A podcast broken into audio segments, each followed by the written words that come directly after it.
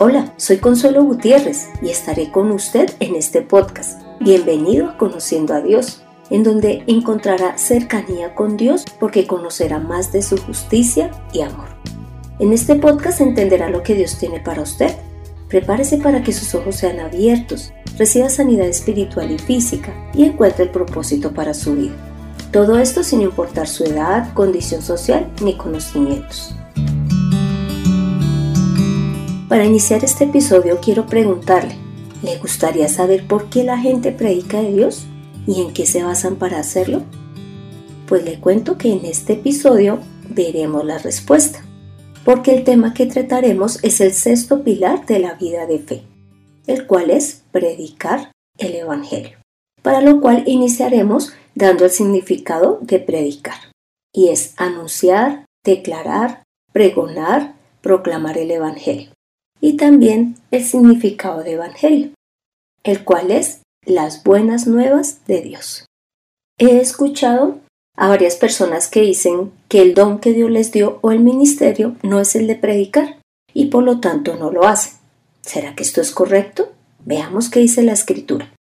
Leamos Mateo 28 del 18 al 20. Jesús se acercó y les dijo, Toda autoridad me ha sido dada en el cielo y en la tierra.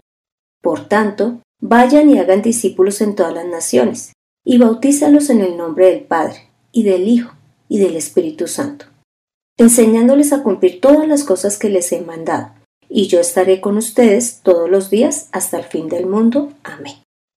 Como puede ver, Jesús dejó el mandato de ir a ser los discípulos a todas las naciones, y esto se hace es predicando, porque todo don, ministerio o labor que se realice en la iglesia tiene que ver con predicar la palabra del Señor. Así que esta labor no le pertenece a unas personas u a otras, sino a todo el que ha creído en el Señor.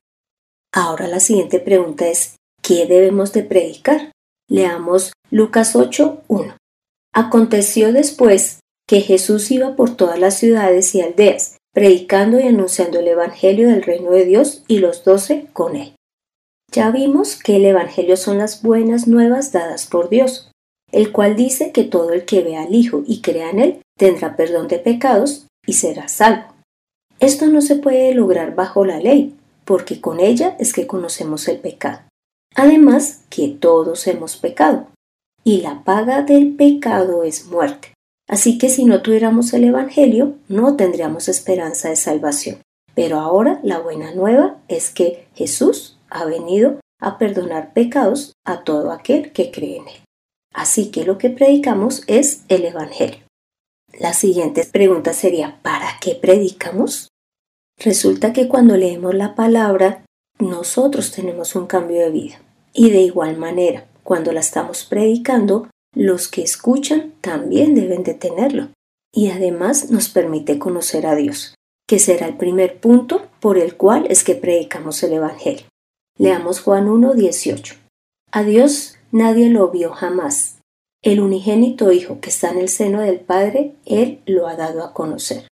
Y en Juan 15, 15 dice, Ya no os llamaré siervos, porque el siervo no sabe lo que hace su Señor, pero os he llamado amigos, porque todas las cosas que oí de mi Padre os las he dado a conocer.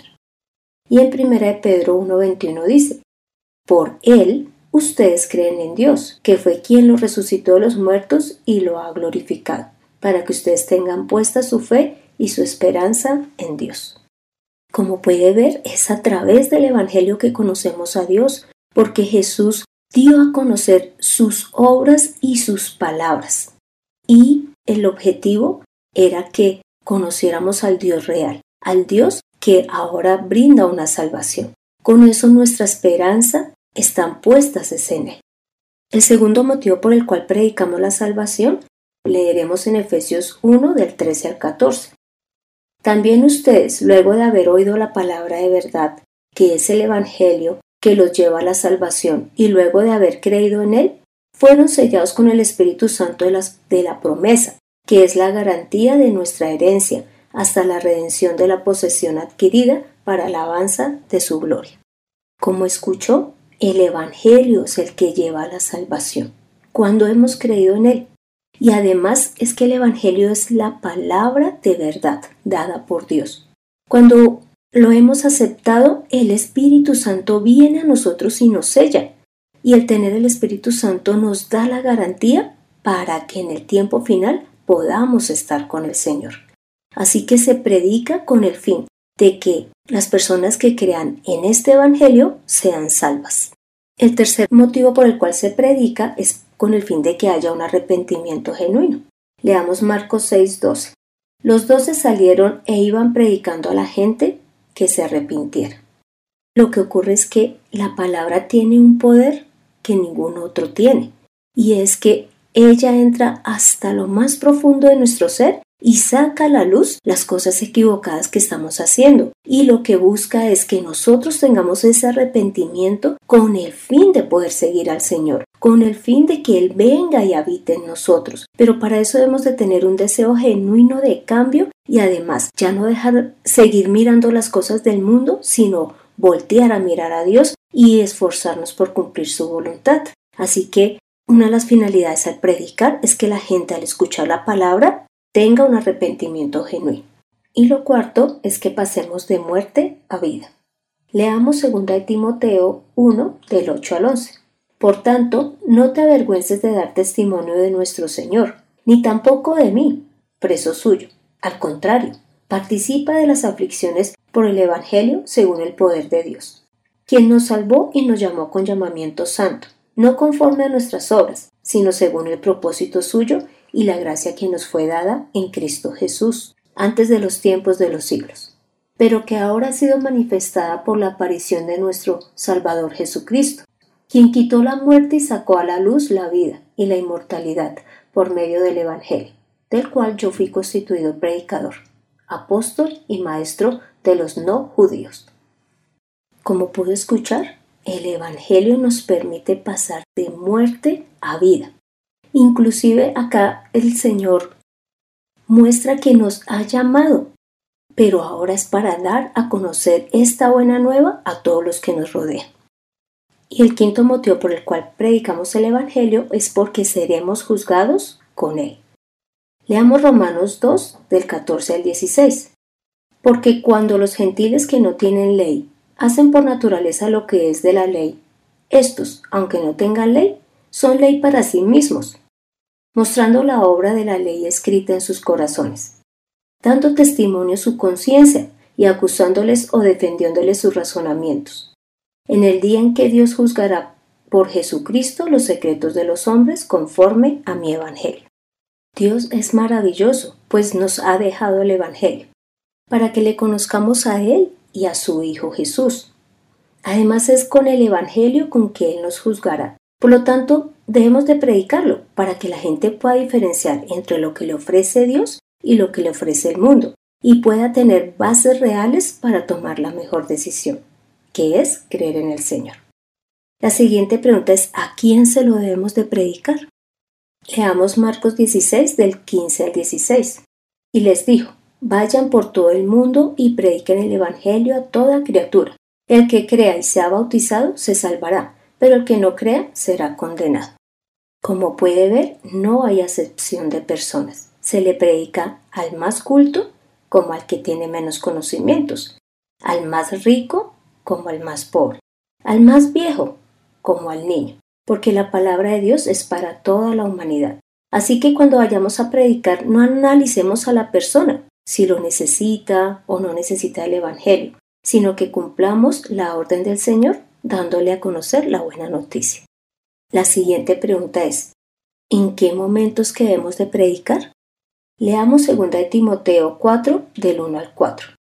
Te encargo delante de Dios y del Señor Jesucristo, quien juzgará a los vivos y a los muertos en su manifestación y en su reino, que prediques la palabra, que instes a tiempo y fuera de tiempo, redarguye, reprende, exhorta con toda paciencia y doctrina porque vendrá un tiempo en que no soportarán la sana doctrina, sino que, aun teniendo comezón de oír, se amontonarán maestros conforme a sus propios malos deseos, y apartarán de la verdad sus oídos y se volverán a las fábulas.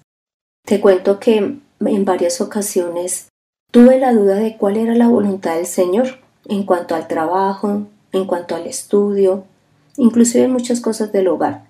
Sin embargo, lo que ha aprendido es que Dios lo que quiere es que independiente de lo que estudiemos, trabajemos y en nuestro hogar y en todo momento, estemos predicando del Evangelio, estemos predicando de la buena nueva, porque hay urgencia de que la gente conozca de Dios, porque están aprendiendo doctrinas de las cuales ellos creen que son verdad y al final los va a llevar es a la muerte. Así que el momento de predicar es en todo momento. La siguiente pregunta es ¿cómo es que debemos de predicar? Y lo primero es con la autoridad dada por Dios. Leamos Lucas 9 del 1 al 2. Habiendo reunido a sus doce discípulos les dio poder y autoridad sobre todos los demonios y para sanar enfermedades, y los envió a predicar el reino de Dios y a sanar a los enfermos. Acá vemos que está dada la instrucción, e inclusive Dios nos da el poder para que cuando estamos predicando el Evangelio también oremos por las personas, para que si están enfermas o tienen demonios, sean sanados y los demonios sean expulsados. El segundo aspecto que debemos de tener en cuenta para predicar el Evangelio es que lo debemos de hacer porque tengamos el Espíritu Santo. Leamos primera de Pedro 1.12.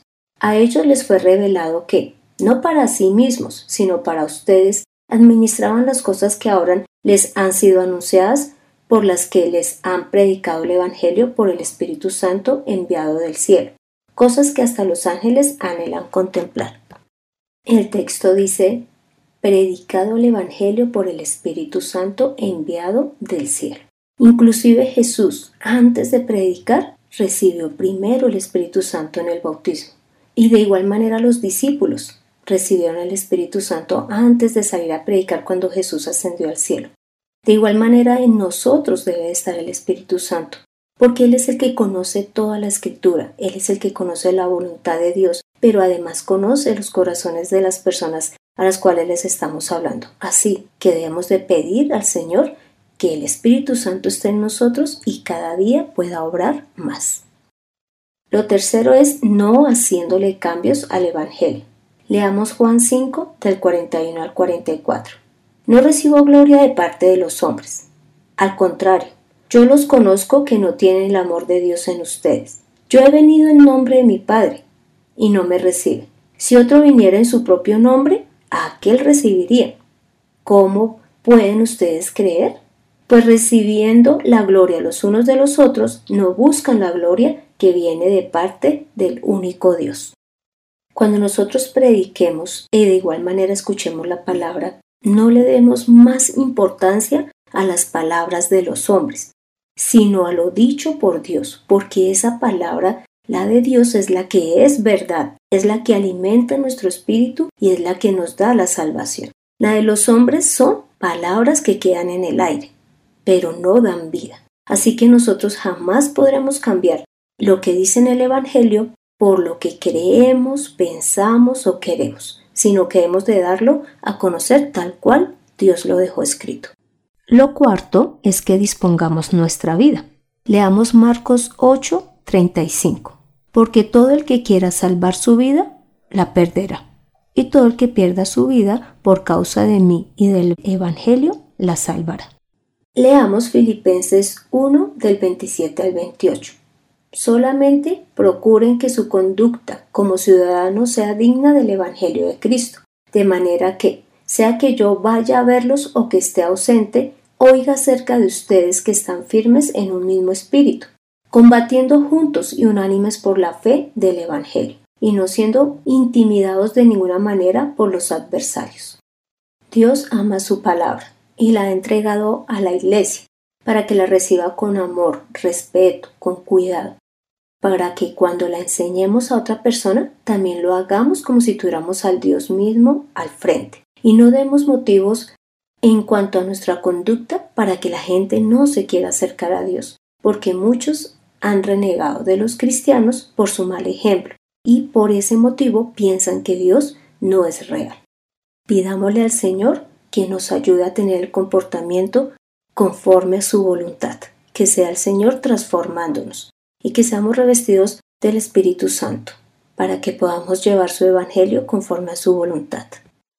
Le invito a que en su casa lea Gálatas 1. Ahora por favor acompáñeme a esta oración. Gracias Santísimo Señor por dejarnos escrita tu voluntad, por dejarnos las buenas nuevas y por desear que seamos tus instrumentos para darte a conocer. Te pedimos que sea tu Espíritu Santo habitando en nosotros, para que Él nos enseñe y nos recuerde todas tus palabras, para que el Evangelio sea predicado con poder y claridad. Perdónanos por las veces en que no hemos querido hablar de ti. Ayúdanos a entender que el Evangelio es un regalo para toda la humanidad y que por lo tanto debe ser conocido y que tú nos has llamado para que lo hagamos, para que tu nombre sea conocido en todo el mundo. Padre Santo, ayúdanos a morir a nosotros, a dejar nuestra vida, la que no te agrada, Señor, sino que seamos esos instrumentos valiosos en tus manos. Padre Santo, hemos orado en el nombre de Cristo Jesús. Amén. Tome la mejor decisión. Predique el Evangelio a todos los que le rodean, para que conozcan el amor, la misericordia y la justicia de Dios.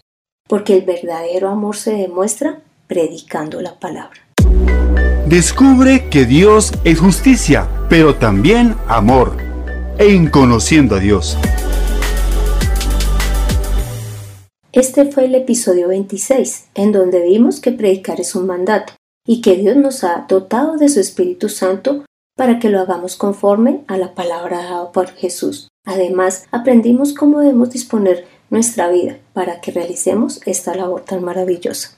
Le invito a que continúe escuchando este podcast para que conozca cada vez más de Dios y de esa manera le ame más, crezca en su vida de fe y avance en el camino que ya viene recorriendo.